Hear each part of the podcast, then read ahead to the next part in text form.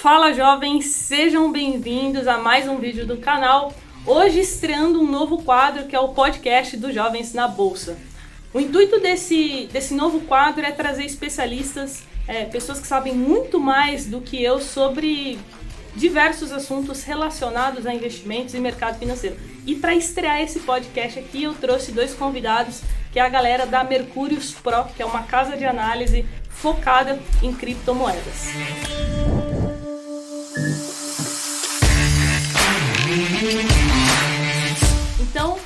Pessoal, se apresenta aí, Danilo, Orlando, se apresenta aí para o pessoal e conta um pouquinho a história da Mercúrios Cripto. Ah, isso aí, pessoal. Primeiro, muito obrigado aí pelo, pelo convite. Uma honra estrear aqui o novo, o novo quadro aqui que vocês têm no canal, que a gente já está acompanhando há algum tempo, né?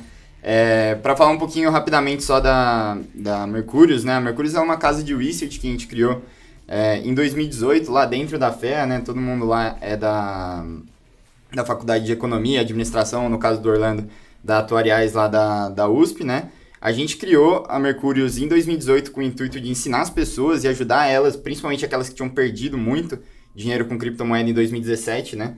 Então, 2017 teve bastante hype, né? O mercado subiu muito, uhum. depois acabou caindo em 2018. Então, muita gente tinha perdido, perdido dinheiro e estava querendo realmente aprender a, a controlar os ganhos, né? Controlar as perdas também no mercado. E a gente decidiu criar uma empresa que justamente tinha infoprodutos, conteúdos que ajudassem as pessoas é, nisso daí. Então, principalmente ajudar a controlar patrimônio e também, né, futuramente, o acesso né, à cripto. Né? Então, aproveitar o momento que tá, a gente estava num bear market, né? Pouca gente consegue perceber isso, mas na verdade era o melhor momento para se Sim. entrar em cripto. E, e agora, principalmente que já está no bull market, todo mundo está querendo entrar, mas daí a gente precisa já prestar atenção em outra coisa, né? Trazer mais profissionalismo, mais análise, né? O nosso, nosso objetivo é sempre ajudar as pessoas hoje, né? A determinar o valor intrínseco né, de uma criptomoeda, né? Então, analisar da maneira mais profissional possível um criptoativo muito semelhante do que fazem hoje as casas de análise no mercado tradicional, né? Então, muitas vezes no mercado de ações você tem aquela teoria do, do valuation, né? Do value investing. Isso é o que a gente está querendo trazer para o mercado de cripto, né? Ensinar as pessoas a justamente determinar o valor intrínseco aí de alguma, de alguma criptomoeda. Daí, para não, não me estender muito, eu sou diretor comercial, né? Basicamente, o que o Orlando fala é que eu sou o cara das ofertas, né? é, e o Orlando, diretor de, de research, basicamente ele é o cara que que estuda, né? Traz todas as informações pra gente, vai é pro mundo. Do grupo, vai né? pro mundo da lua na live e eu tenho que trazer com. Tem que abaixar o QI da conversa para que todo mundo consiga entender o que ele tá falando, né? Mas em geral é isso aí, né, Orlando? É, eu acho que assim, até pro pessoal que tá entrando agora no mercado de cripto, o ponto fundamental de entender é que cripto nasceu muito de algo especulativo, de algo que era mais um teste, né? Não necessariamente que era para dar certo, mas que introduziu consigo muitas inovações, muito mar marcos que hoje o investidor institucional percebe. Então, assim, recentemente saiu uma pesquisa da Fidelity que nos próximos é, cinco anos, né, os investidores institucionais pretendem estar, 95% dos investidores institucionais pretendem estar expostos ao mercado de cripto. Agora, nessa semana, saiu uma outra pesquisa que mostrou que a média que eles pretendem estar alocado do seu portfólio em cripto cripto é 7,2%. E o que, que isso significa, né? Que cripto parou é, naquela época ali, 2015, 16, 17, de ser um mercado ali irracional, um mercado que tinha pouca infraestrutura, que as pessoas não compreendiam, e agora as pessoas estão buscando entender. Só que muito do. Como a gente ainda tem aquela narrativa antiga do mercado de cripto, que parece que existe aí uma única criptomoeda, ou que você tem que fazer um milhão de operações para conseguir rentabilizar dentro desse mercado, na verdade é muito diferente. A gente pode usar muita métrica de ação, pode pensar muito mais mais no valor intrínseco do mercado de criptomoedas e na minha visão particularmente, é um mercado que tem a maior, maior número de assimetria, né? Acho que o melhor exemplo de quem a, a, recentemente está entrando no mercado de cripto e que todo mundo que acompanha aqui deve conhecer é o Ray Dalio. É, hoje ele é o maior gestor, né, da atualidade, uhum. talvez um dos maiores gestores da história. E ele em 2018 falou, né, que cripto não tinha valor algum, junto ali com aquela mesma linha que o Warren Buffett falou, né, que cripto tinha o mesmo valor que uma concha em 2020, ao meio do bull market de cripto, ele pegou e falou: olha, talvez eu possa estar errado, talvez eu possa não estar percebendo alguma coisa, se tem um setor que está sendo outlier, está conseguindo performar em meio ao maior outlier do século XXI, talvez eu possa estar deixando alguma coisa escapar. Ele falou que ele gostaria muito de, de perceber, de aprender sobre isso. Em 2021 agora, a gente teve ali no maior evento do mercado de criptomoedas, que é a Consensus, ele falando que ele tinha cripto em seu portfólio. E o que, uhum. que isso mostra? Basicamente que se hoje o maior gestor do mundo pode parar, estudar Sim. e pensar sobre cripto, uh, nós, nós aqui meros mortais, não olhar para esse setor e não tentar compreender Sim. essa simetria, não tentar ali pensar que talvez isso pode fazer parte do seu portfólio, Entender talvez seja né? uhum. seja uma, uma decisão um pouco tola parando ali para pensar, por exemplo, que o, o maior gestor da atualidade parou e gastou boa parte do seu tempo para compreender esse mercado. É, não, não só ele, né? Assim, a gente fala bastante sobre, sobre o Ray Dalio, né? Ele, tá, ele aparece bastante, mas a gente tem outros nomes, né? O Paul Tudor Jones, né? O Drunken Miller, todos eles estão aparecendo, só falta mesmo o nosso bom velhinho Warren Buffett. Daqui a pouco ele vai, vai querer entrar, mas é muito interessante isso daí que o, que o Orlando falou, porque sempre a principal crítica era aquilo que, pô, criptomoeda é, é como uma concha, né? É quase como uma profecia autorrealizável, né? As pessoas falam que tem valor, então por isso ela tem valor, né? Uma coisa meio louca, sem lastro, né? Totalmente Sim. especulativa. Só que, assim, atualmente, principalmente o que a gente mais analisa, e a gente vai falar um pouquinho mais para frente sobre isso, é que hoje efetivamente a gente tem criptomoedas que geram fluxo de caixa, que tem utilidades e que você efetivamente consegue aplicar uma teoria é, econômica que você vê no mercado tradicional dentro do mercado de cripto. Só que, como a gente tem, tem poucas pessoas que fazem, provavelmente o desconto ele vai ser muito grande, né? Então acho que é isso que a gente quer dizer com a simetria que o mercado proporciona. Essa entendeu? é uma dúvida muito recorrente do meu público. Meu público é muito de bolsa, né? E a galera fala assim, pô, mas existe análise fundamentalista de criptomoedas? Isso é uma coisa bem legal, porque assim, para mim, cripto, é, se eu fosse dividir cripto, eu dividiria em três grandes marcos na história, né? Então, 2009, a gente tem o advento ali do primeiro ativo digital escasso da história da humanidade, e isso vem na figura do Bitcoin. Então, o que, que o Bitcoin era? Basicamente, ele criou uma tecnologia que era blockchain, e o mundo digital nunca teve escassez. Sempre foi muito simples, né? Você pegar um vídeo, fazer milhares de cópias, tirando aquele aquele poder de, de processamento que hoje é relativamente barato se uhum. fazer, sempre era algo muito complexo. Então o Bitcoin consegue criar justamente uma tecnologia para evitar o double spending, ou seja, o gasto duplo, e criar uhum. escassez em cima daquilo. E essa é a grande contribuição do Bitcoin. É a primeira, a, prim é a primeira commodity digital escassa da humanidade. Isso adiciona um valor muito grande, pelo menos na minha visão, que é o mercado de commodities, se você pensa o ouro, você pensa a prata ou até o milho, a soja, eles não tendem a evoluir tanto ao longo do tempo. Uhum. Evidentemente uhum. que hoje a gente tem ali alguns recursos né, biológicos que a gente pode, por exemplo, evoluir grãos, mas pegando ali, por exemplo, o metal, o ouro dentro de um cofre ou dentro ali da terra, ele sempre será o ouro. O Bitcoin não. O Bitcoin ele evolui ao longo do tempo. Por quê? Porque ele se trata de uma tecnologia. Isso Sim. talvez seja um dos grandes valores. Porque a Apple hoje ou a Amazon tem ali os, o maior, os maiores múltiplos do mercado, né? Porque as empresas de tecnologia têm um valor tão superior e hoje todas as empresas do mundo estão buscando tecnologia. Porque a tecnologia ela é eficiente e ela consegue evoluir ao longo do tempo para otimizar o seu modelo de negócio.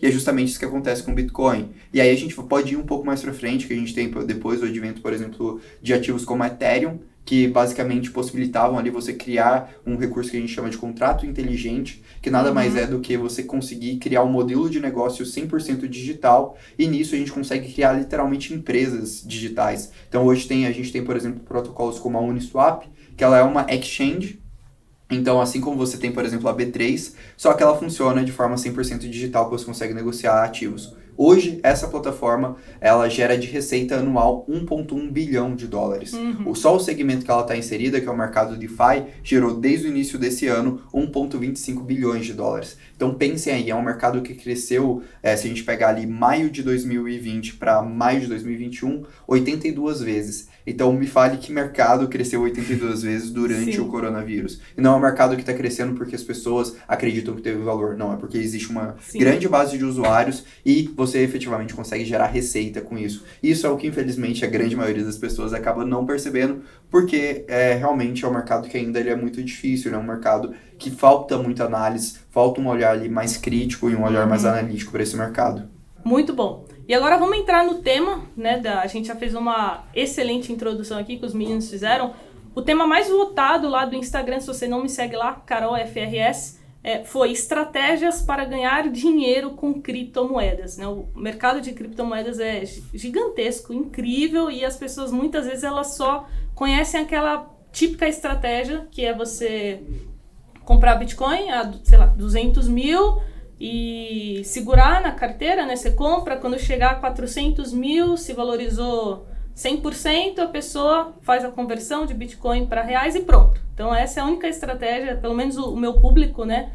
É, só conhece essa, que é você comprar e só o Bitcoin, né? Muitas pessoas nem se aventuram a estudar outras criptomoedas com um potencial gigantesco.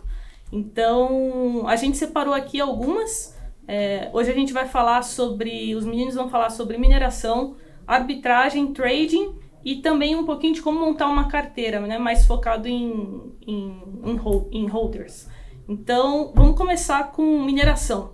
Quero que vocês falem um pouquinho é, o que é mineração, que é uma dúvida muito recorrente, e também é, quais criptomoedas que vale a pena minerar. Porque eu, eu não sou especialista no assunto, sou mais curiosa do que qualquer outra coisa, só que eu já ouvi muito falar que é, Bitcoin já não, não vale mais a pena, né? Você fazer uma pessoa física, né? Comprar o equipamento e outras criptomoedas, por exemplo, Ethereum, é, já está ficando cada vez mais difícil. Então, queria saber de vocês que são especialistas sobre esse assunto. Legal, legal. Então, explicando um pouco o que, que primeiro o que, que é mineração, né? É, basicamente, dentro das criptomoedas, a gente precisa de validar as transações. Então, quando a gente fala de cripto, as criptos elas possuem uma infraestrutura em comum chamada blockchain. O que, que é a blockchain? A blockchain, uhum. ela, ela, do inglês assim, se a gente traduzir ao pé da letra, seria cadeia de blocos. Então, imagine aí um livro razão, onde você anota ali as transações, tudo que está acontecendo. Só que para você anexar uma página nesse livro razão e você falar que todas aquelas transações são verdadeiras, você precisa da assinatura de 51% das pessoas que participam daquele ecossistema. Isso seria a blockchain. A blockchain seria esse livro razão das criptomoedas. Só que para a gente é, fazer que isso de fato seja verdadeiro e que a gente consiga ali ter algo contínuo nesse aspecto, a gente precisa ali de processar esses dados, de processar as informações. E os mineradores nada mais são do que as pessoas que vão validar e processar uhum. esses dados e armazenar esses dados dentro da blockchain. Então eles seriam ali quase que o guardião daquela criptomoeda que eles mineram só que, evidentemente, ninguém faz alguma coisa de graça, né? Sim. A gente precisa de um incentivo econômico. E dentro da mineração, a gente criou um incentivo econômico, normalmente é chamado de Coinbase, que é aquela primeira transação que é enviada para o minerador. Então, uhum. no momento que o minerador ele valida um conjunto de transações, ele recebe uma recompensa financeira por isso. E isso, assim, é bem legal porque criou uma. Primeiro ficou algo quase que mítico, né? Que, ah, tiveram pessoas que ficaram milionárias minerando com seu computador Sim. de casa. Isso porque em 2011, 2012, no início da história do Bitcoin, realmente você poderia ligar ali seu minerador como você tinha pouquíssimos validadores, você Sim. não tinha uma concorrência muito grande, e as pessoas conseguiam validar, e ali às vezes é, um, um único bloco de Bitcoin daria ali para pessoa 50 Bitcoins, 25 Bitcoins, que hoje são alguns milhões de, de reais e alguns milhões Quem de dólares. Quem aproveitou, aproveitou, né? É. Agora já é. Só, é, um pouco isso, talvez até, até as pessoas não tinham nem a dimensão disso, Sim. né? A dimensão que isso poderia de fato uhum. se tornar um mercado institucionalizado.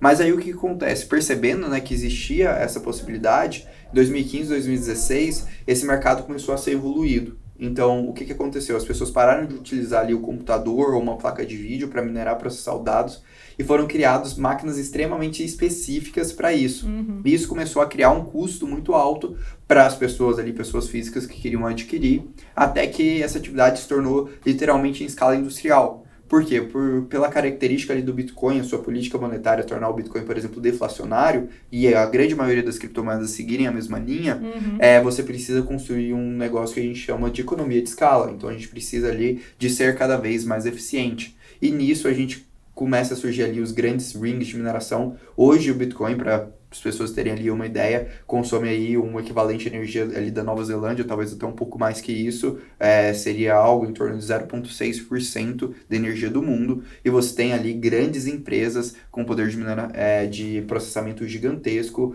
é, fazendo isso. Então, ó, três dos maiores data centers dos Estados Unidos são dedicados à mineração por exemplo, e nem nos Estados Unidos está a maior concentração disso, hoje está ali na China e na Europa, mas está migrando um pouco. E aí, falando de mineração específico, o que, que a gente tem, né? Que é um mercado que se tornou extremamente competitivo, é um mercado que se tornou de fato industrial. Então, recentemente a gente fez uma live lá no nosso canal do YouTube, da Mercúrios, com o Bernardo, que ele controla hoje cerca de 2% da hash rate é, do Bitcoin. Isso, assim, só para ter uma dimensão do tanto que isso é grande, a empresa que ele tem hoje vale ali 680 milhões de dólares e está listada na Nasdaq. Uhum. Então, assim, realmente é uma escala industrial mesmo. E dentro de tudo isso que ele falou, é basicamente para uma pessoa né, iniciar uma operação de mineração hoje custaria ali pelo menos 10 milhões de dólares. Então, é um capital que, para pensar em minerar em Bitcoin, uhum. já não faz muito sentido. E as outras criptomoedas que a gente tem hoje grandes, elas estão migrando o seu formato de mineração. Elas estão saindo justamente dessa mineração por poder computacional para outros formatos de mineração. Então o Ethereum, por exemplo, sofreu uma atualização ainda esse ano que vai mudar isso. E aí, por exemplo, não vai ser possível mais minerar Ethereum. Então, assim, particularmente se eu fosse falar, eu acho que a mineração foi uma coisa que deu muito certo, que funcionou muito bem há, até três anos atrás, mas hoje é algo que talvez não seja uma estratégia que faça tanto sentido, porque se você for minerar, você vai minerar ativos ali muito, muito pequenos, que talvez eles não tenham um valor tão grande, e o fato de você estar conseguindo minerar um ativo talvez mostre ali muito mais um risco dele. Uhum. Não sei se o Danilo... É, deixa eu tentar, né, trazer o, o Orlando aqui pro mundo real, assim, eu sei que... É, vou até pedir desculpa se tiver algum especialista em blockchain, eu tentar fazer uma analogia aqui pro pessoal aqui do seu, do seu canal, mas é, vamos tentar usar uma licença poética aqui para fazer, é, para a gente se fazer entender. Vamos pensar no, no mundo real hoje. Hoje o que, que acontece? Se eu quiser te passar uma TED, é, a gente vai ter que ir lá num banco e falar para ele, ó, estou passando uma TED, é, um dinheiro lá, 100 reais do, da minha conta para sua conta, né? Então, é, o banco vai lá, vai pegar no computadorzinho dele e vai, né, tirar da minha planilha lá, do, da minha coluna, da coluna uhum. Danilo, e passar para a coluna Carol, né?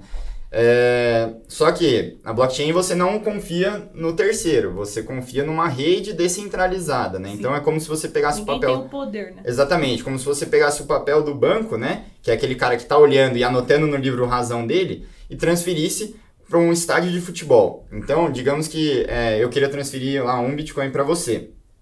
A gente vai lá num palco no meio do Morumbi Morumbi lotado de gente, e a gente vai falar, ó, pessoal, eu tô passando um Bitcoin pra, pra Caroline. Todo mundo tá vendo aí? Daí todo mundo vai lá e anota num, num caderninho lá deles é, que, é, que eu transferi esse Bitcoin para você.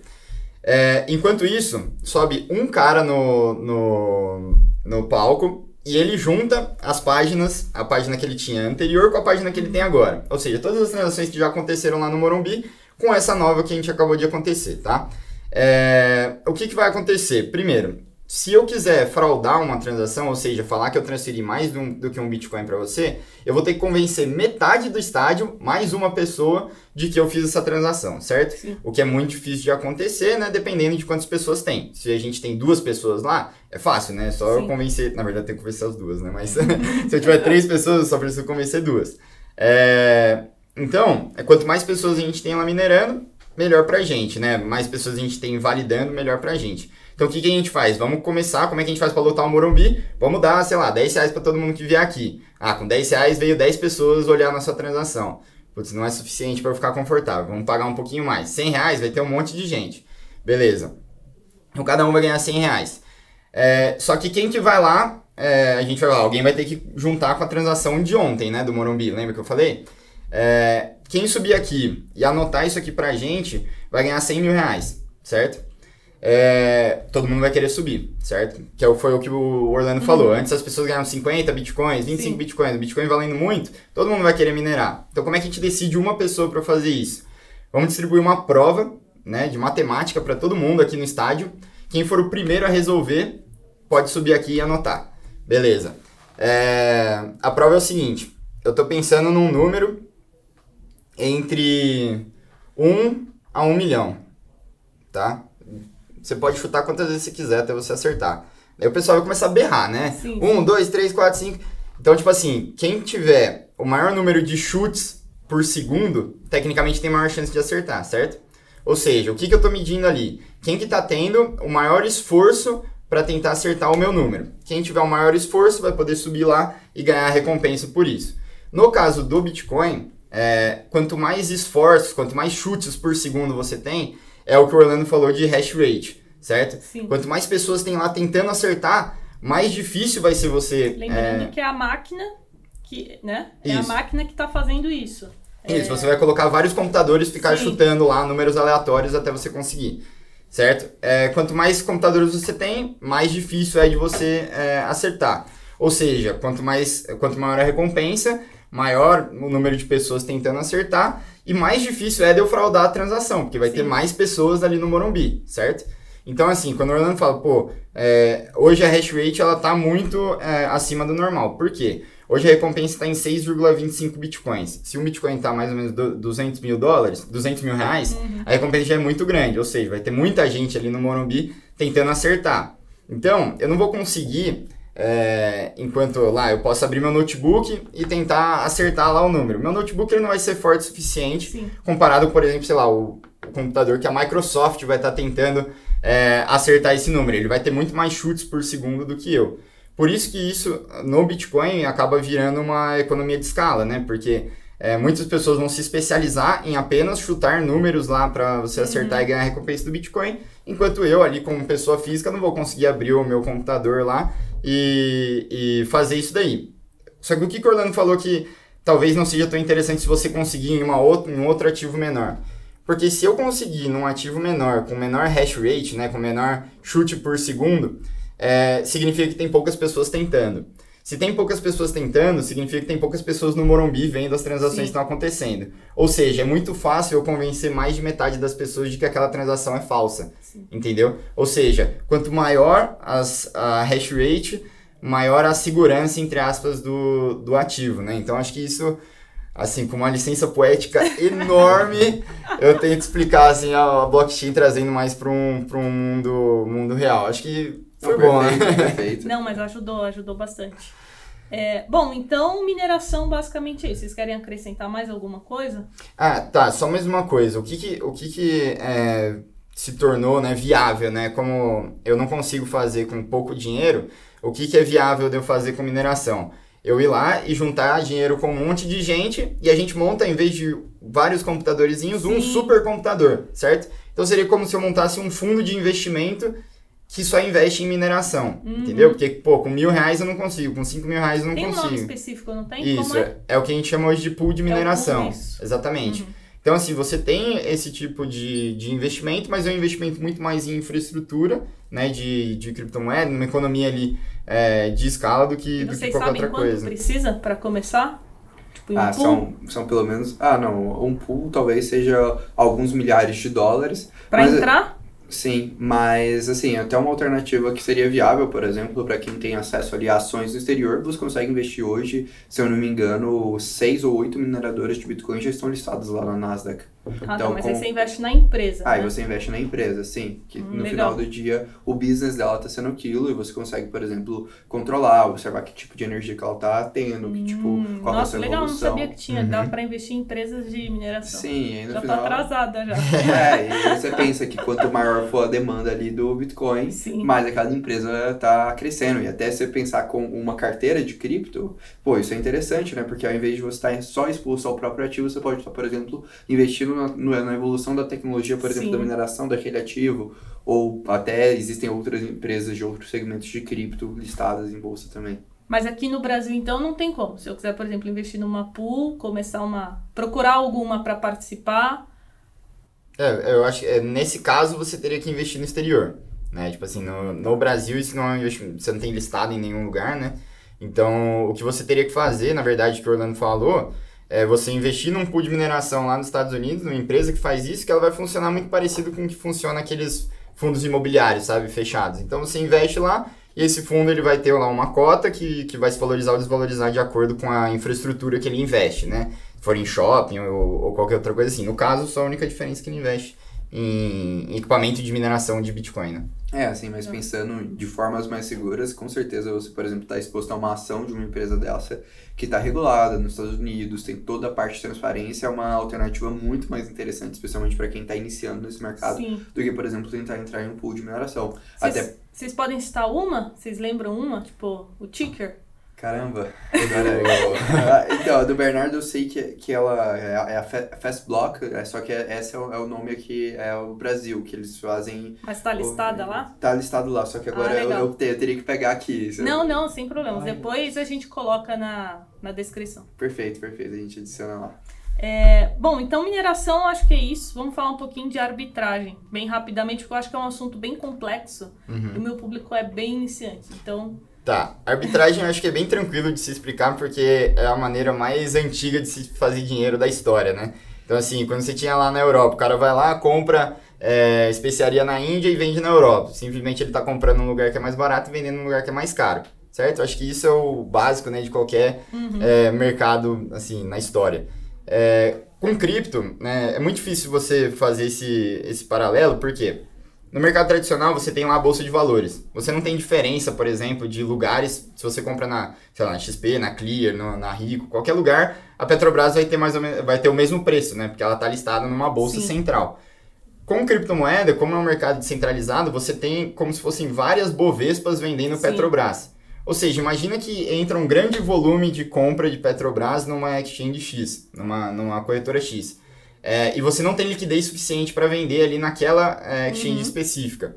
O que isso significa? Que Petrobras vai subir mais de preço nessa exchange do, do que numa outras. outra, certo? Uhum. Com Bitcoin acontece a mesma coisa. Como você tem ele vendendo em vários lugares diferentes, provavelmente você vai ter preços que não são exatamente iguais, né? Claro, num mercado perfeito, que ele se regula, todos os preços seriam iguais. Mas não é o caso que a gente tem, até porque a gente tem diferenças de taxas e tudo mais. Então, a arbitragem é basicamente você ver um lugar que tá mais barato. Mas você acha que isso é viável para pessoa física ficar fazendo? Então, é o que eu faço, é, é, o que eu penso, pelo menos. É um mercado que, é um, que quanto mais avançado o mercado ele está, mais difícil é de você fazer Menos arbitragem. Vai ter essas... Claro, é, assim, quanto maior o incentivo, quanto maior a disparidade e a simetria que você tem entre os preços, maior a recompensa, mais pessoas vão estar lá fazendo arbitragem. Quanto mais uhum. pessoas estiverem fazendo arbitragem, mais difícil é de você arbitrar. Fora que se você estiver com um volume muito grande, você também vai limitando isso, né? Acho que isso, assim, também foi um outro formato de investimento que muita gente em cripto usava. É, eu conheço ali diversos casos de empresas que compravam, por exemplo, é, Bitcoin nos Estados Unidos, que era mais barato, e vendia aqui no Brasil, que no Brasil tinha um prêmio. Assim, uhum. muitas empresas, assim, já conversei com alguns donos das maiores exchanges do Brasil, que eles falaram, ah, cara, eu tinha ali alguns dos grandes bancos ali da vida, é, que estavam com a sua tesouraria investindo em cripto já em 2016, 2017, justamente por conta da operação de arbitragem, né? Porque ele não tinha um risco. No final do dia, não estava com risco cripto, ele estava uhum. com a questão uhum. da arbitragem. Só que aí você para para pensar, ah, vamos pegar agora um ativo como Bitcoin, que você existe diversas exchanges você tem ali a parte da internet, você tem ali um volume significativo. Cada vez mais a gente tem menos margem para isso. Uhum. E normalmente, assim, quando a gente fala de arbitragem, indo até para o mercado tradicional, né? O que, que a gente está falando de arbitragem em corretoras diferentes? A gente está falando de um risco diferente. Então, muitas das vezes, você paga mais barato uma corretora porque você tem um risco maior, seja de liquidez, seja uhum. de alguma coisa nesse sentido.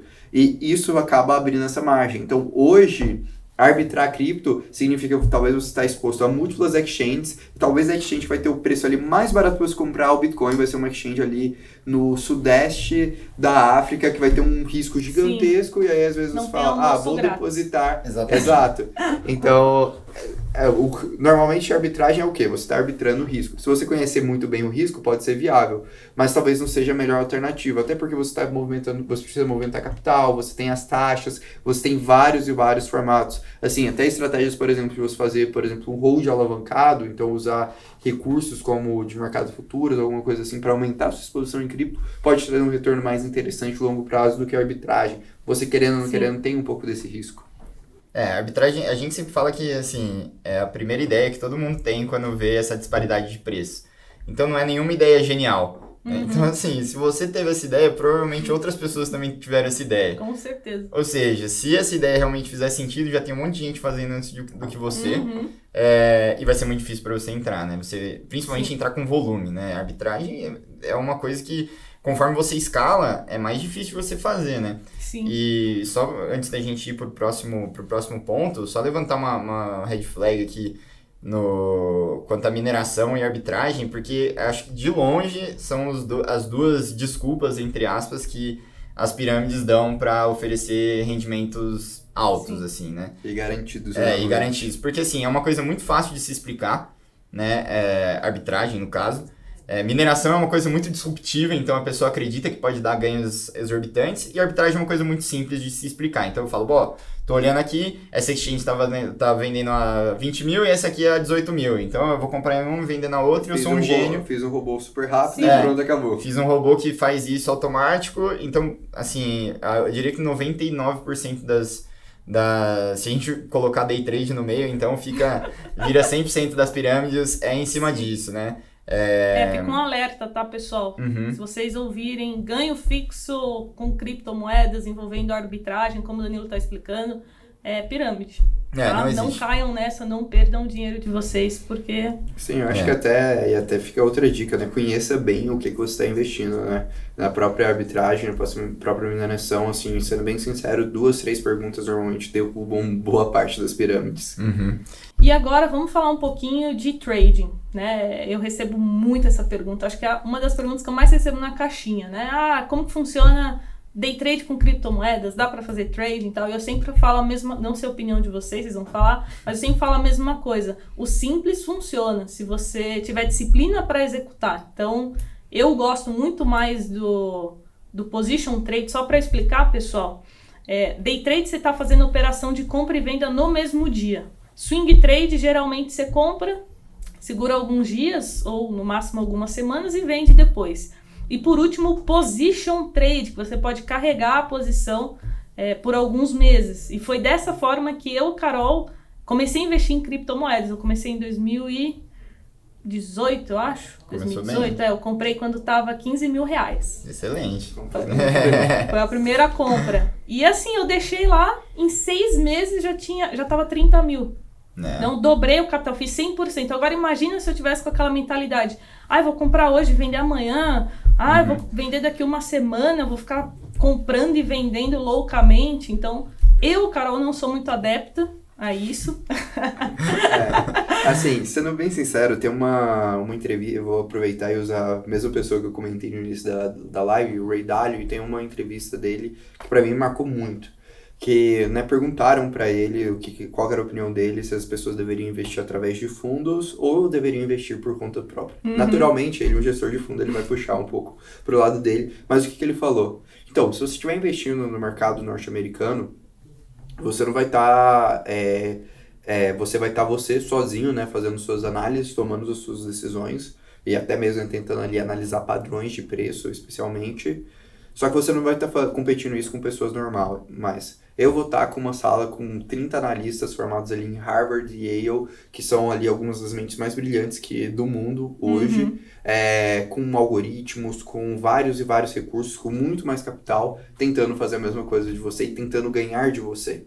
Então, assim, normalmente eu acho que, é, que, é, que essa, essa ideia mítica, né, de ah, o mercado tem padrões, o mercado tem toda essa linha assim, da onde que nasce disso, né? A gente, se você vai assim meio pro rumo acadêmico mesmo, ler, é, essa ideia nasce da ideia de eficiência de mercados ali na década de 1970 uhum. ainda. E isso numa época que, assim, o mercado era você basicamente gritar ali na frente de um, de um telão com papel, com papel, né? O papel mesmo. E Desde então o mercado evoluiu muito. Hoje a gente tem ali algoritmos de alta frequência que, por exemplo, apeitam ali quando você está jogando uma ordem. Você tem várias e várias estratégias que tornam o mercado extremamente eficiente. E o que, que isso significa? Que essas oportunidades de padrões do mercado elas acabam sumindo. E especialmente no mercado de cripto, que ele é um mercado que ele vai evoluindo, cada ano você evolui mais. Eu comentei sobre o segmento de DeFi, né? Para vocês terem uma noção, a maior DeFi hoje se chama Uniswap. Ela lançou o seu token em setembro de 2020. Uhum. Ela começou a sua história em 2018. E hoje ela é uma empresa que fatura mais Sim. de um bilhão de dólares ano.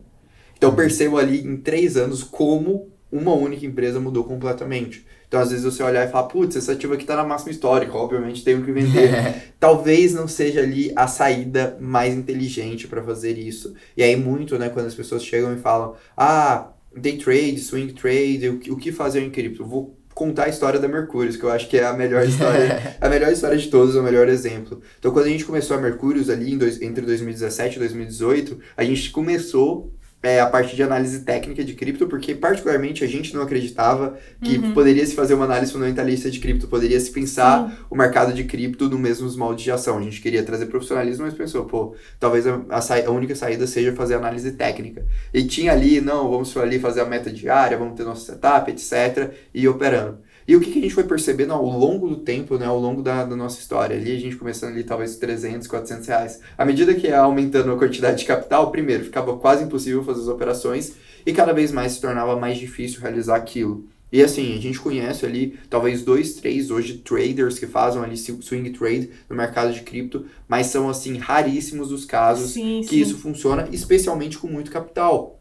É, eu tenho um amigo que até vai vir no podcast na, nos próximos, que ele trabalha com fundos quants e uhum. ele opera trading, assim, só que Cara, é animal, assim, os sistemas que ele usa, né, de, de dados e tudo mais. São os modelos gra são os modelos é, bem umas diferentes. umas coisas assim, uhum. que não tem nada a ver Sim. com o que a galera faz hoje, né? É. Tipo, ah, vou, vou abrir conta aqui, vou contratar uma plataforma, vou ficar olhando o gráfico aqui, Viu sabe? é muito discrepante. é, não, enquanto muito. você está fazendo ombro, cabeça, ombro, você tem ali um algoritmo que está fazendo alguma, algumas de série temporal. Do... Exato, série temporal, tá fazendo fazendo ali uma curva gaussiana, enfim. Sim, foi o que você falou, né? A gente tem as mentes mais brilhantes no mercado, na bolsa e também no universo de cripto, cripto. então é muita inocência a pessoa uhum. achar que vai tirar dinheiro fácil ali, é. sem ter muito conhecimento. E assim, né? eu acho que outro erro ali, talvez o Danilo pode até contar essa história melhor que eu, que ele que sofreu mais na pele nesse momento, eu tava iniciando ainda no time, mas as pessoas no mercado de cripto ainda operam muito alavancado. Nossa. Então, o mercado de cripto é um mercado que possibilita você operar ali, às vezes, 100 vezes alavancado. Uhum. 125 vezes alavancado. Isso o que, que significa? Que uma variação de 1% já acaba com todo o seu capital para as pessoas que operam alavancado. A gente está falando de um mercado que é pelo menos três vezes mais volátil do que um S&P 500. Então, realmente é muito arriscado você operar. Tipo, no mercado de cripto é natural você ver mais 10%, menos 10%. Uhum. Uma pessoa no mercado de ações, você variou 1% no papel, a pessoa já fala, caraca, tô rico. No mercado de cripto, 1% é algo que você varia literalmente em 5 minutos. E... Sim, importante, desculpa te cortar, pessoal, nunca se expõe ao, ri ao risco da ruína, uhum. né? Tipo, para que você vai se expor 100% a Bitcoin, né? A, a criptomoedas?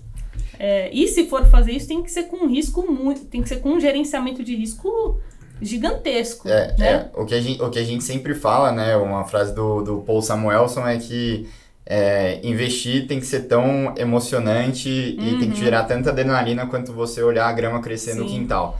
Então, assim, se você está ficando emocionado com o tanto de alavancagem que você está se expondo, claro, você pode operar 100% do, é, 100 vezes alavancado se você tiver com 1% do seu capital ali, uhum. o seu risco é 1%, tá tranquilo.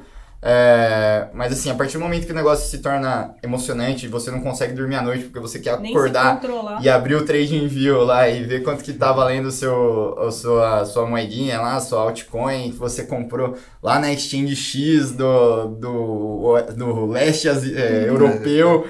É, realmente acho que você está se expondo demais ali ao mercado. E, e assim, voltando na, na comparação de como investir, né? Trade, swing trade, position trade. É, eu acho que, assim, a, a, vida é a arte de copiar, né? Então, acho que tudo que você está tentando fazer, alguém já fez antes, e provavelmente a chance é muito grande. fez muito melhor que você. E provavelmente você fez muito, fez muito melhor. Então, o que, que eu particularmente faço? Vamos olhar para o mercado que é muito mais antigo que o mercado de cripto, mercado de investimento em geral. Vamos lá para o mercado de, de ações. A gente citou os quatro nomes muito bons, né? É, Franklin Miller, o, o Paul Tudor Jones, Ray Dalio e Warren Buffett eu não acho que nenhum dos quatro faz day trade, entendeu? Então, assim, o que, que eles fazem? Eles tentam achar é, ativos bons, que tenham bons fundamentos, com grandes assimetrias, grandes descontos, e que eles vão comprar hoje porque ninguém está olhando para aquilo hoje. Né? Ninguém sabe o quão bom aquilo lá vai ser daqui a 5 anos. Você vê no mercado. E o ajuste fino que eles vão fazer possivelmente vai ser com o algoritmo quant, que aí sim entra essa parte de análise que ele vai analisar. Ok, talvez esse seja o melhor ponto de compra. Mas nunca necessariamente só o ponto de compra vai ser o uhum. deal breaker para ele entrar. Exatamente. Só que assim, vamos, vamos dizer, o Warren Buffett ele tem uma história muito longa lá com a, com a Coca-Cola, né? É, então, pô, olhou a Coca-Cola lá e viu que tava com um baita desconto é, e que realmente ia ser algo que no longo prazo ia ser uma das maiores empresas do mundo. É, como é que eu compro Coca-Cola hoje e fico olhando todo dia se ela já é a maior empresa do mundo? Não vai ser de um dia para o outro, entendeu? A gente fala muito sobre o segmento de DeFi, né? Que, só para quem. Eu não, lembro nem se a gente já explicou, mas é, é, uma, é um, o mercado financeiro descentralizado. Então, tudo que existe no mercado financeiro vai existir em cripto, só que de uma maneira descentralizada, mais segura e mais eficiente. Uhum. Tá? Então, a Uniswap, que ele comentou antes, é basicamente uma casa de câmbio que funciona de uma maneira descentralizada. Tá? É, são coisas que você pode ver valor, tanto é que já as casas de câmbio centralizadas já existem, já estão metrificadas e já estão Sim. nas plataformas da Nasdaq, por exemplo, a Coinbase, né? Vale que hoje um, é, 100 bilhões de dólares e foi o maior IPO desde o Facebook. Exatamente. Como é que uma empresa centralizada vale 100 bi e uma descentralizada não vale nada? Não tem nada. Ela gera fluxo de caixa, gera receita tem valor, Sim. entendeu? Então, se ninguém tá olhando para isso, eu quero comprar de todo mundo de DeFi, eu quero me posicionar naquilo lá, só que assim, eu não acho que amanhã o Bradesco vai ser descentralizado, o Itaú vai ser descentralizado e a gente já vai ganhar um caminhão de dinheiro. Não vai ser no mesmo dia isso, nem na, nem na próxima semana. Provavelmente esse segmento ainda no pode. próximo ano, provavelmente. É, provavelmente esse segmento ainda pode sofrer com muita, muito Sim. embate, mas eu acredito que no futuro isso é, vá se vá revolucionar efetivamente o mercado financeiro. Isso é uma coisa que a gente acredita só que não vai ser para amanhã, então eu, não tenho mais a opção de swing trade e day trade, então a única coisa que sobra é o, position trade. É, entendeu? e aí entra talvez a, a, decisão, né? Ah, estou pensando em investir por conta própria, eu estou tentando me expor a, a, algo assimétrico, né? Onde que eu vou olhar? Que aí, igual a gente falou, você tem as mentes mais brilhantes do mundo olhando hoje para o mercado de ações. Algumas dessas mentes estão começando a olhar agora para o mercado de cripto.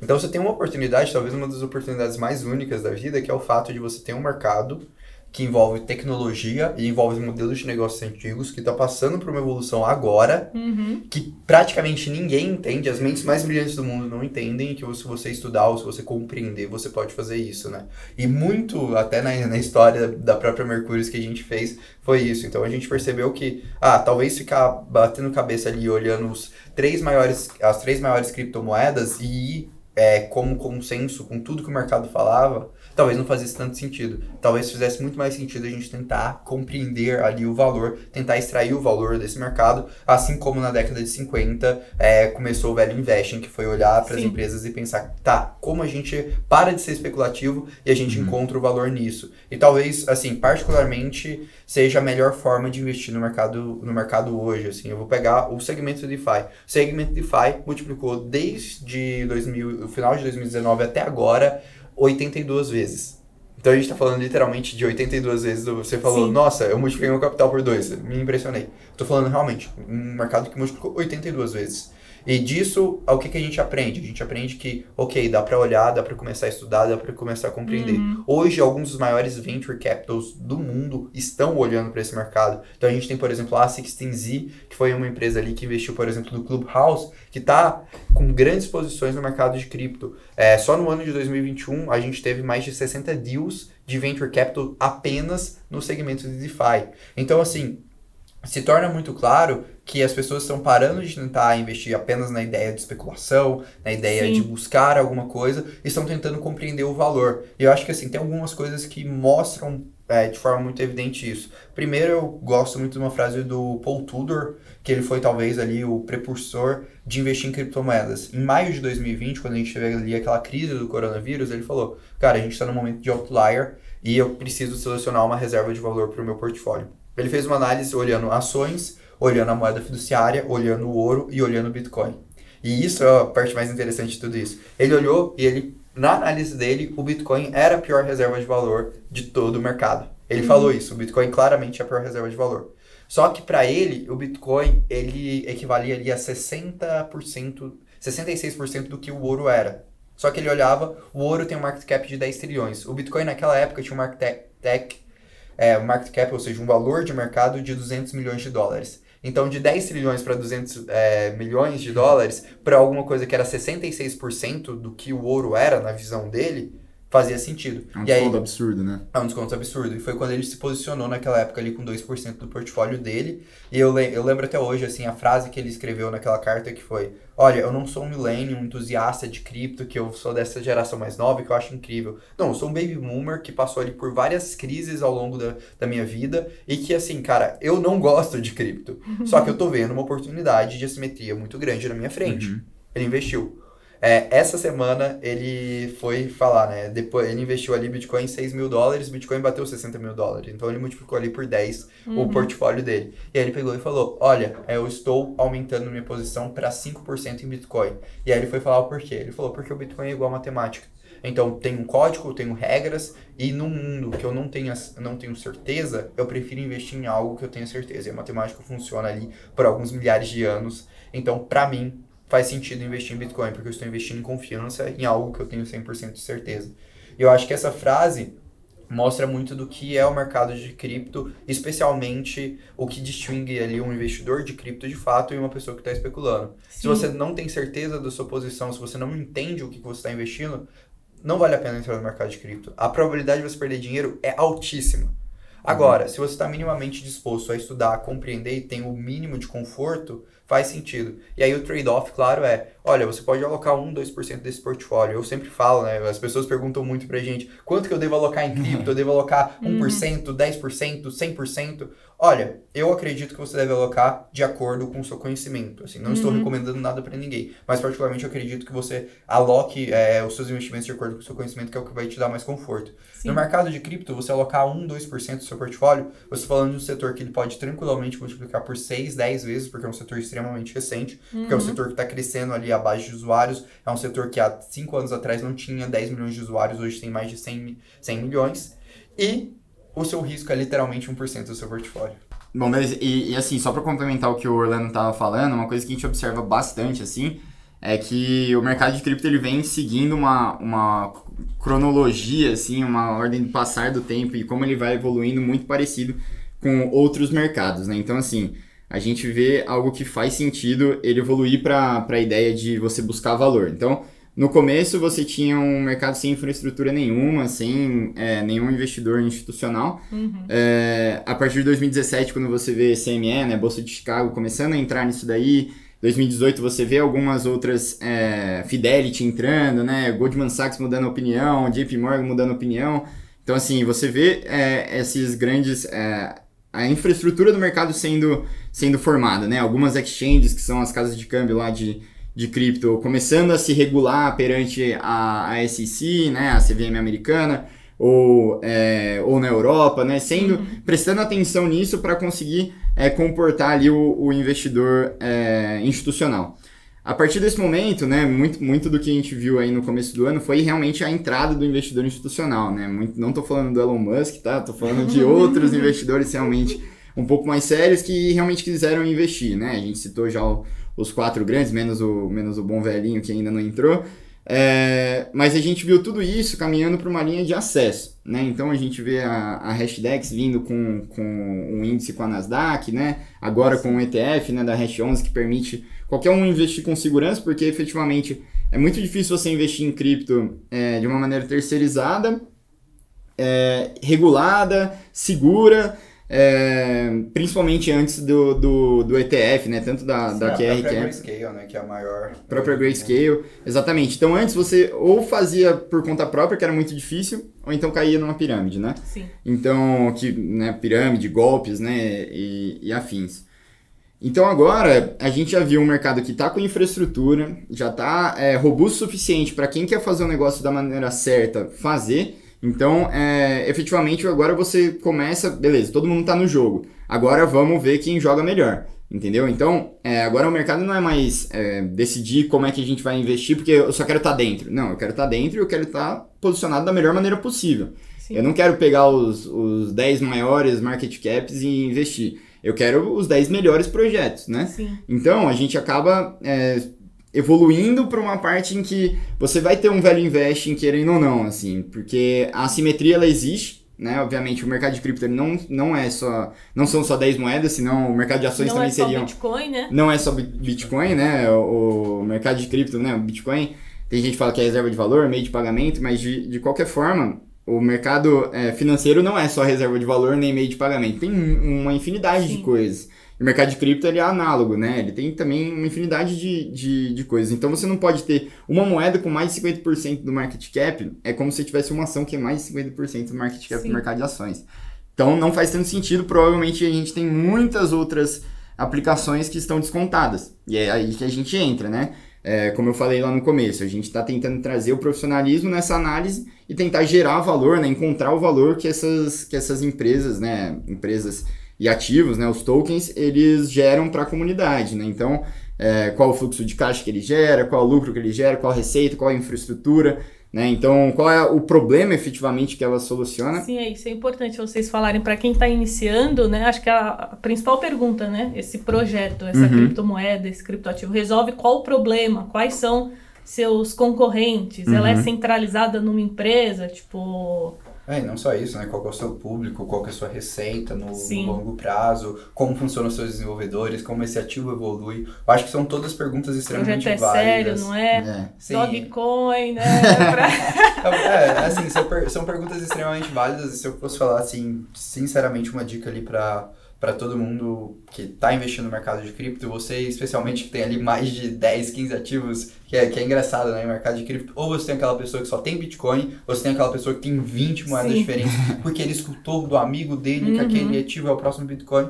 Assim, se eu fosse falar, olha, você conhece bem os desenvolvedores desse ativo, você conhece o público desse ativo, qual é a finalidade desse ativo e como funcionaria o modelo de negócio desse ativo. Se você não souber responder essas quatro perguntas, eu acho que assim, o risco de você estar exposto a algo que não vale tanta pena, o risco de você estar exposto a algo perigoso é ruim. Igual a gente falou, né, no início, eu acho que a melhor maneira de investir é investir em conhecimento. Você diversificar com, é, com desconhecimento, você está entrando Sim. num risco muito, muito, uhum. muito alto. E até aproveitando que a gente está aqui, eu acho que seria legal, né? Uma coisa que, um conteúdo que a gente gravou que eu gosto muito foi a gente gravou ali as três principais dicas para quem está iniciando no mercado de cripto. Uhum. Então, deixar aí até o convite pro pessoal que está no Jovem, Sim, pessoal. Jovens da Bolsa que quer receber esse conteúdo. Entra lá no Instagram da Mercúrio, acredito que vai estar tá no Vai estar tá na descrição.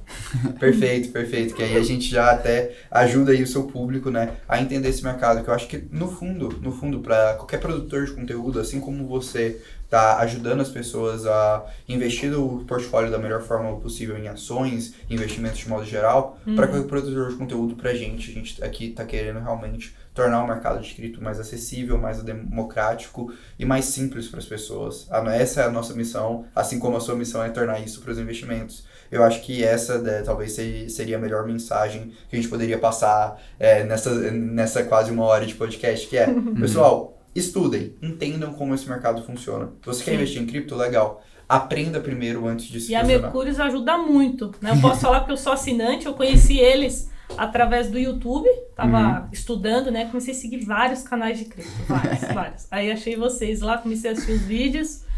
E aí eu vi que vocês tinham, né, uma a carteira, Isso, é, é. os relatórios e tudo mais. E aí eu comecei, aí eu assinei, fiz uhum. a assinatura, inclusive para quem quiser assinar, é, vai ter o link aqui na descrição, aqui embaixo.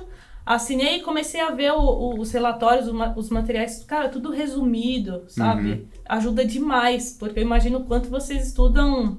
Vocês devem ler. É a mesma coisa de ações, né? Quem investe em Sim. ações, mas, cara, o cara passa o dia todo lendo notícia, estudando. Então, o mercado de cripto, eu acredito que uhum. é a mesma coisa. Então, quando você tem ali relatórios, conteúdo já resumido por pessoas que entendem muito mais do que você, facilita muito. Então... Assim, a, a ideia que a gente né, quis trazer com a, com a assinatura, principalmente, até com os conteúdos gratuitos mesmo, é a gente funcionar como um, um filtro, né? Então, é Sim. é uma, uma ferramenta que não, não necessariamente causa dependência, né? Aquilo lá que as pessoas elas só vão conseguir investir se elas é, souberem o que, é, no que a gente está investindo. Não, a gente sempre tenta é, funcionar como uma ferramenta em que não seja uma muleta, né? Para você, ah, você só consegue investir com a gente.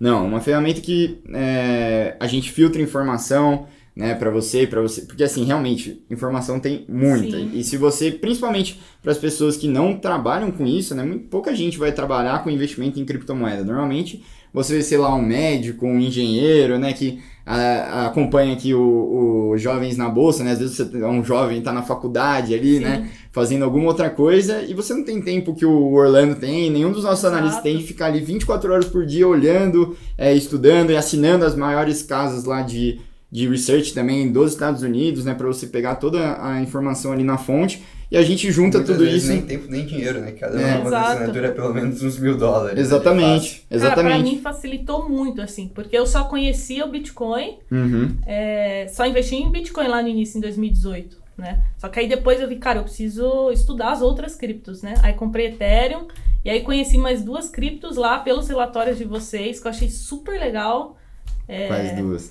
É Uniswap e Chainlink. É Chainlink. Chainlink, Chainlink. Chainlink. Aí vi os vídeos, vi os relatórios, falei, cara, isso aqui é muito interessante. Tem uhum. a simetria, né? Na minha visão, tinha ali uma grande simetria e comecei a estudar mais. Mas se não fosse a Mercúrios, talvez eu não, uhum. né, não, não tivesse acesso a essas informações. Qual o caminho seguir ali no universo de criptomoedas? É, fora que você entra no Market Cap, lá tem, no Coin Market Cap, que é um dos, dos agregadores de informação que a gente tem, você tem mais de 5 mil tokens, né, pra Sim. ver. E tem muitos que a gente já analisou e fala nem, nem vale a pena você estudar, sabe? Tipo, já tira, do, não preciso estudar isso aqui, porque já tem inúmeras red flags, né? Porque a gente já estudou bastante é, também. porque a gente Exatamente. já estudou bastante. Mas aí, uma coisa que eu queria trazer aqui, até porque uma das coisas que você, que você já, já teve até acesso lá, é que a gente tem um relatório por semana em que a gente é, abre a nossa carteira, né? Como a gente está investindo no mercado de, de cripto. E uma das coisas, né, como o tema do podcast eram estratégias, né, para ganhar dinheiro aqui com com cripto, acho que seria legal o Orlando poder até falar, né, que ele que, que escreve lá a carteira e tudo mais, esse relatório, como que é o, o racional, né, por trás. A gente explicou um pouquinho como é que a gente analisa, né, olhando os, os desenvolvedores e tudo mais, beleza. Na hora de montar uma, um, ativo, uma, um portfólio, ali, obviamente, não é recomendação de investimento nem nada assim, mas quais são as coisas que você presta atenção ali quando você está é, montando ali o, o, o, seu portfólio, né? Se você pensa nas áreas, nos problemas, como que você divide ali a carteira pra gente? Pô, você gosta de fazer umas perguntas fáceis, tranquilo, tranquilo. Aquelas perguntas simples, né? Que você responde em dois minutos, assim, uma resposta é. super curta, super... Mas eu vou tentar, assim, ser o, o mais conciso e o menos técnico possível pra responder isso. É, não, e a gente também pode deixar esse assunto pra para outros vídeos. Será? É de como analisar criptomoedas, entender um pouco mais uhum. a fundo. Com certeza, mas então tá, só dando um pequeno briefing, o que, que eu poderia falar. O mercado de cripto, ele tem vários segmentos, assim como o mercado de ações. Então ele tem desde setores que funcionam ali como infraestrutura. Então, por exemplo, ah, você está olhando o Brasil e aposta que o Brasil vai crescer. Para quem é, analisa o mercado de ações, ah, então vou comprar, sei lá, uma empresa de ferroviária, né? Que eu vou ali apostar nesse crescimento, no crescimento de infraestrutura, até segmentos super específicos, que vai ser, por exemplo, ativos que você vai fazer empréstimos descentralizados, ativos que você vai fazer ali é, uma exchange centralizada. Então, normalmente quando a gente pensa carteira, a gente tem ali algumas caixinhas do mercado de cripto, né? De de infraestrutura até esses setores, onde cada uma dessas caixinhas a gente vai analisar ali aqueles setores, compreender o que é destrava de valor, o que pode aumentar valor ou não uhum. daqueles setores, e aí em cima daqueles setores a gente vai olhar para os ativos e aí vai olhar coisas como, ah, como está sendo o desenvolvimento daquele projeto, né, que a gente está no business de tecnologia, então Sim. se o projeto tem uma governança ruim, se tem poucos desenvolvedores, então ele vai se tornar obsoleto com o tempo, então uhum. não faz tanto sentido assim, a entrega de valor dele vai ser menor. Ah, como é a regulação desse projeto, né? Esse projeto está sendo regulado, está caminhando para ser regulado como funciona ali o objetivo desse projeto, que público que ele está atingindo, quanto do, desse projeto está planejado, qual é o roadmap, qual é o futuro, e nisso a gente vai entrar em algumas métricas e depois que a gente tiver essa noção mais qualitativa, aí a gente entra numa noção mais realmente quantitativa, que aí a gente poderia explicar algumas métricas, mesmo quase uhum. semelhantes ao de ações, para cripto, que a gente vai olhar para cada um desses setores e em cima disso a gente vai tomar a decisão. Tem, tem todo um racional ali por trás que demorou um bom tempo para desenvolver esse arcabouço e que hoje a gente tenta ali entregar da forma mais simplificada possível, tanto nos nossos conteúdos gratuitos quanto na Mercúrio Pro, né, na assinatura ali, para as pessoas que estão acompanhando o nosso conteúdo. Muito bom. Bastante coisa. Né? Muito bom. Então acho que a gente fechou aqui, acho que a gente já falou um pouco vocês, né, como montar uma carteira, vocês acabaram de responder aqui, que era o nosso a, a quarta forma, né, de ganhar dinheiro com cripto. É, bom, eu acho que é isso já já estouramos o tempo aqui. Espero que a galera é, tenha gostado aí do bate-papo. Também quero dizer que a gente está com uma parceria, ainda não posso falar o que é, mas vai vir novidades por aí entre Jovens na Bolsa e Mercúrios. É, em breve vocês vão saber, continuem nos acompanhando.